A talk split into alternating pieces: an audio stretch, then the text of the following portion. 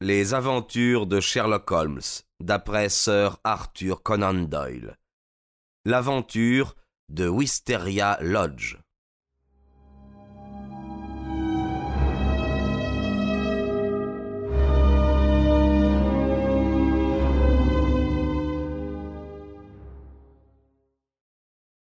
Dans mes notes, je retrouve la date, fin mars 1892. Le temps était froid et gris, le vent soufflait. Pendant le déjeuner, Holmes avait reçu un télégramme et il avait griffonné une réponse. Sur le moment, il n'avait fait aucun commentaire, mais l'affaire le préoccupait, car il s'installa devant le feu, debout, la pipe entre les dents, l'œil méditatif dérivant parfois vers le message. Soudain, il me lança un regard chargé d'une inquiétante malice. Je suppose, Watson, me dit-il, que nous pouvons vous considérer comme un homme de lettres. Comment définissez-vous le mot grotesque? Bizarre, euh, ridicule, euh, remarquable, répondis-je. Il secoua la tête.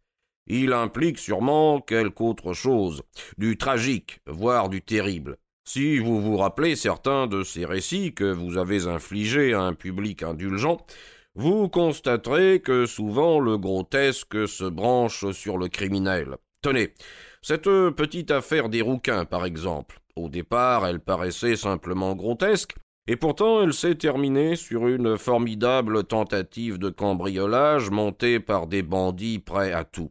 Ou encore, cette affaire si ridicule des cinq pépins d'orange qui nous a menés jusqu'à une conspiration d'assassins. Le mot grotesque me met toujours sur mes gardes. Vous venez de le lire demandai-je. Il s'empara du télégramme. Aventure tout à fait incroyable et grotesque vient m'arriver, puis-je vous consulter? Scott Eccles, poste restante, Charing Cross. Ce télégramme émane-t-il d'un homme ou d'une femme? Oh, d'un homme, certainement. Une femme n'aurait jamais envoyé un télégramme avec réponse payée. Elle serait venue. Et vous allez le recevoir? Mon cher Watson, vous savez comme je m'ennuie depuis que nous avons mis sous les verrous le colonel Carruthers. Mon esprit ressemble à un moteur de course. Il se détraque quand il n'exécute pas les exploits pour lesquels il est construit. La vie est banale, les journaux sont vides, l'audace et l'aventure semblent avoir déserté sans recours le monde du crime.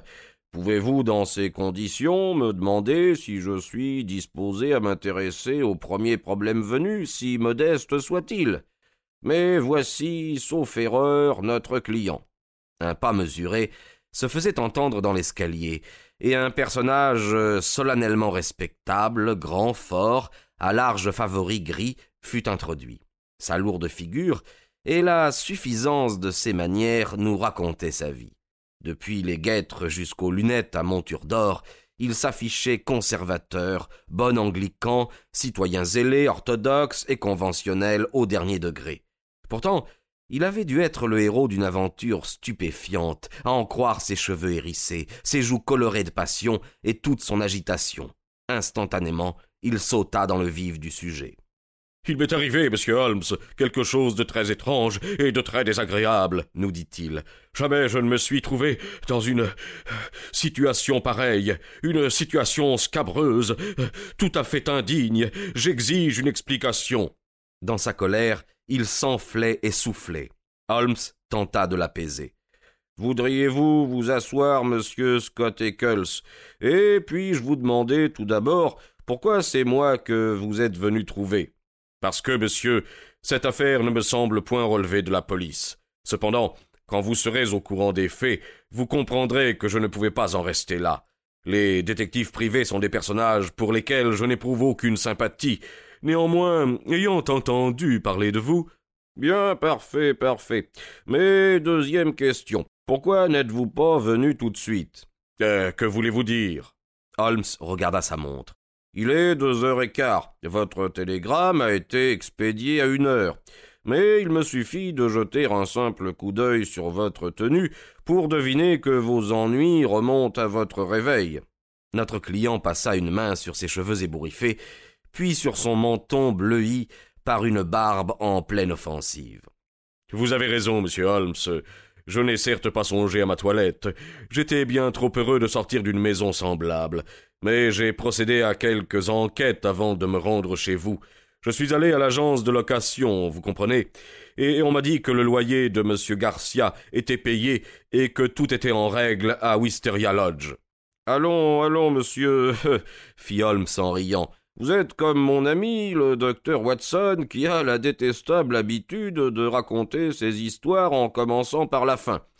Non, je vous en prie, mettez de l'ordre dans votre tête, faites-moi connaître dans leur succession exacte les événements qui vous ont fait sortir de chez vous sans être peigné ni lavé, avec des chaussures du soir et un veston boutonné de travers en quête de conseils et d'assistance.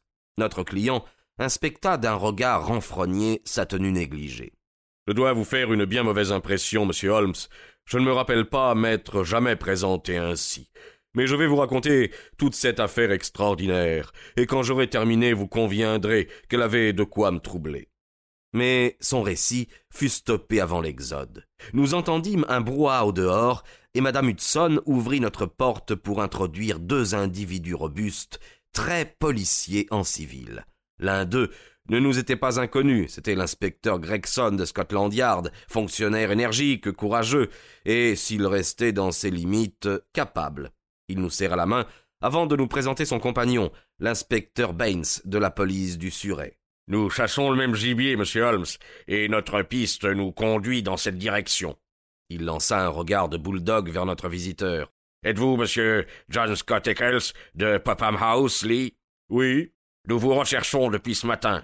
Vous avez retrouvé sa trace grâce au télégramme, n'est-ce pas? interrogea Holmes. Exactement, monsieur Holmes. Nous avons pris le vent au bureau de poste de Charing Cross et nous sommes venus ici. Mais pourquoi me recherchez-vous? Enfin, que désirez-vous? Nous voudrions vous entendre, monsieur Scott Eccles, sur les circonstances qui ont précédé la mort la nuit dernière de monsieur Aloysius Garcia de Wisteria Lodge, près des heures. Notre client s'était redressé, les yeux écarquillés et blancs comme un linge. La mort Comment Comment Il est mort? Oui, monsieur, il est mort. Mais comment? Un, accident? Un meurtre, pour appeler les choses par leur nom. Mon Dieu, c'est épouvantable. Euh, vous ne voulez pas dire, vous ne prétendez pas que je puisse être soupçonné.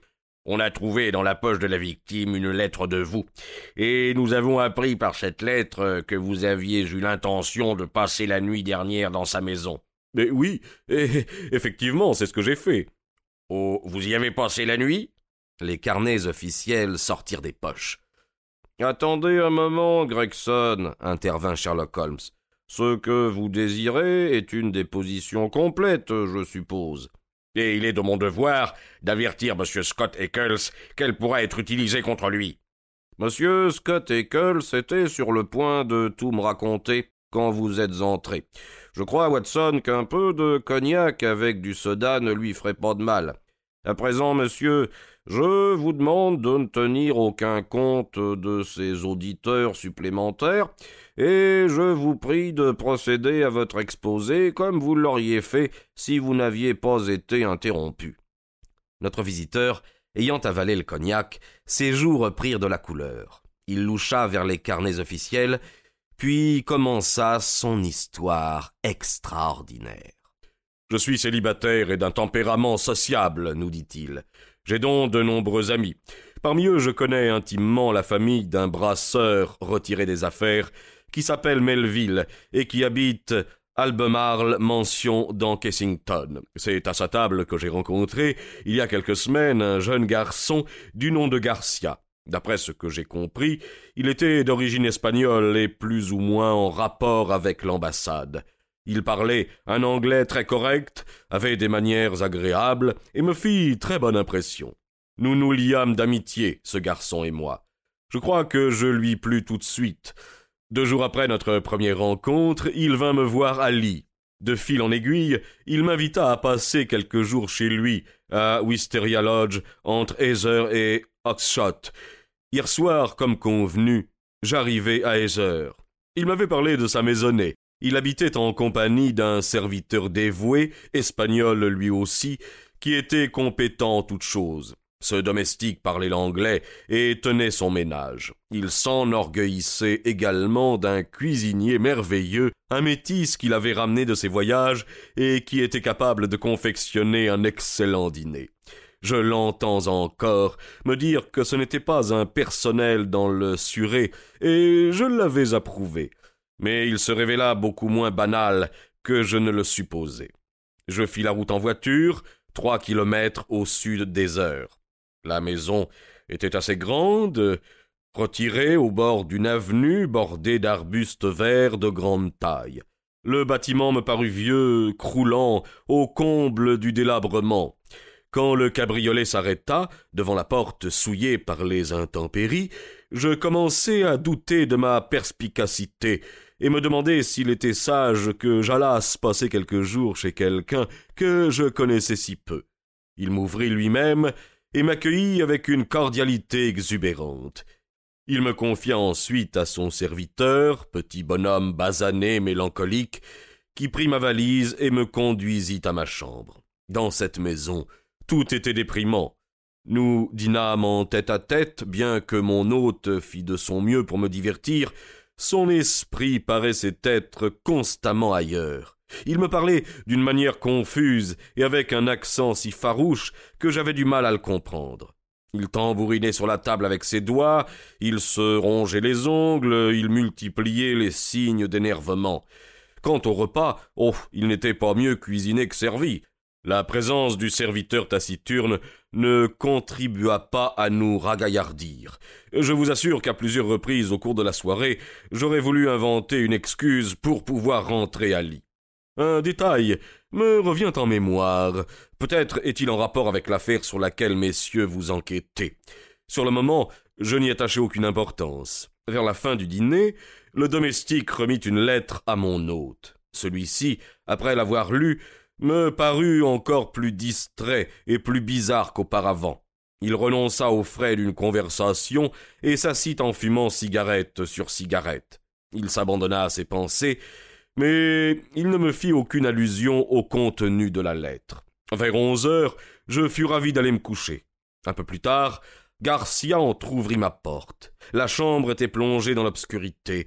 Il me demanda si j'avais sonné. Je lui répondis que je n'avais pas sonné. Il s'excusa de m'avoir dérangé si tard. Il était, me précisa-t-il, près d'une heure du matin. Après cet intermède, je m'endormis d'un soleil de plomb. J'en viens maintenant à la partie extraordinaire de mon récit. Quand je m'éveillai, il faisait grand jour. Je regardai ma montre, elle marquait neuf heures. Comme j'avais insisté pour être réveillé à huit, je fus surpris qu'on m'eût oublié. Je me levai et sonnai. Pas de réponse. J'en déduisis que la sonnette était hors d'usage. Je m'habillai hâtivement et je descendis de très mauvaise humeur pour commander de l'eau chaude. Vous pouvez deviner mon étonnement quand je découvris qu'en bas il n'y avait personne. J'appelai dans le couloir, pas d'écho. Je courus de chambre en chambre, toutes étaient vides. La veille au soir, mon hôte m'avait montré où il couchait. Je frappai à sa porte, en vain. Je tournai le loquet et entrai. Personne. Le lit n'était pas défait. Garcia était parti avec les hôtes. Mon hôte étranger, le domestique étranger, le cuisinier étranger, tous s'étaient évanouis dans la nuit. Ainsi se termina mon séjour à Wisteria Lodge. Sherlock Holmes se frotta les mains et poussa un petit rire. Il se préparait à ajouter cet épisode grotesque à sa collection d'histoires étranges. Voilà une aventure qui, à ma connaissance, est unique en son genre, s'écria-t-il. Puis-je vous demander, monsieur, ce que vous avez fait ensuite? J'étais furieux. Ma première idée fut que j'avais été victime d'une farce absurde. Je refis ma valise, claquai la porte derrière moi, et me mis en route vers Heather, ma valise à la main. Je m'arrêtai dans le village, chez Alan Brothers, la principale agence de location, et j'appris que c'était elle qui avait loué la villa. Je pensais que le scénario n'avait pas été monté simplement dans le but de se payer ma tête, mais plutôt pour déménager à la cloche de bois. Nous sommes fin mars, comprenez-vous, et le terme est proche. Cette hypothèse se révéla erronée. L'agent de location me remercia d'avoir eu l'obligeance de le prévenir, mais il ajouta que le loyer avait été payé d'avance. Alors, je regagnai la capitale et je me rendis à l'ambassade d'Espagne. Mon gaillard y est inconnu. Je suis ensuite allé chez Melville, qui m'avait présenté Garcia. Il en sait encore moins que moi sur son compte.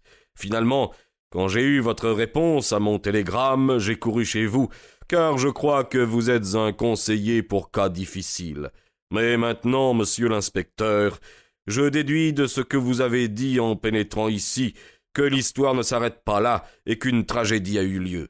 Je vous assure en tout cas que je vous ai dit toute la vérité et que cela mis à part, je ne sais absolument rien de ce qui est arrivé à cet homme. Mon unique désir est d'aider la loi par tous les moyens en mon pouvoir.